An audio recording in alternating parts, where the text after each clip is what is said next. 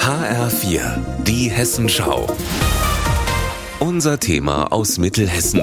Mit Marc Klug, guten Tag. Sie schreibt über Freiheit, Frauenrechte und Menschlichkeit, wird in ihrer Heimat aber genau deswegen verfolgt. Die iranische Schriftstellerin und Musikerin Saha Adamsani ist deshalb nach Deutschland geflüchtet und lebt seit kurzem in Gießen. Möglich macht das ein Stipendium aus dem Landesprogramm Hafen der Zuflucht Hessen.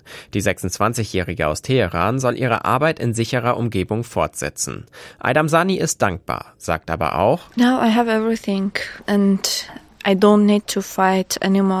Jetzt habe ich alles und muss nicht mehr kämpfen, um für mich endlich einen festen Platz zu finden. Deshalb müsste ich glücklich sein, aber ich bin es nicht. Ich habe eineinhalb Jahre voller Probleme hinter mir und habe ein Trauma.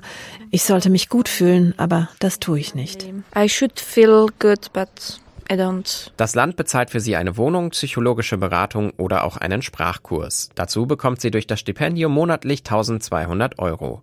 Sie will das Geld nutzen, um ihre Erfahrungen in einem Buch aufzuschreiben oder um neue Songs zu schreiben. I'm just settle down. Ich will mich hier einleben und versuche glücklich zu sein, selbst wenn es mir mal schlechter geht. Aber ich mache auch meinen Song fertig. Der heißt I'm a Woman from Iran. Und mit dem möchte ich meine Gefühle teilen. This song, I shared my feelings. Hilfe bekommt die iranische Musikerin dabei auch vom Verein Gefangenes Wort aus Gießen, der mit dem Land eng für das Programm zusammenarbeitet.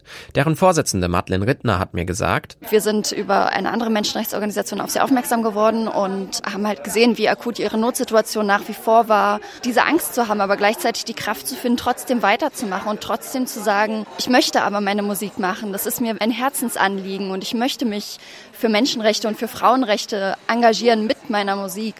Das finde ich unglaublich beeindruckend. Das Programm ist noch relativ neu. Los ging's im letzten Jahr mit einem Stipendium für Viktoria Festschuk.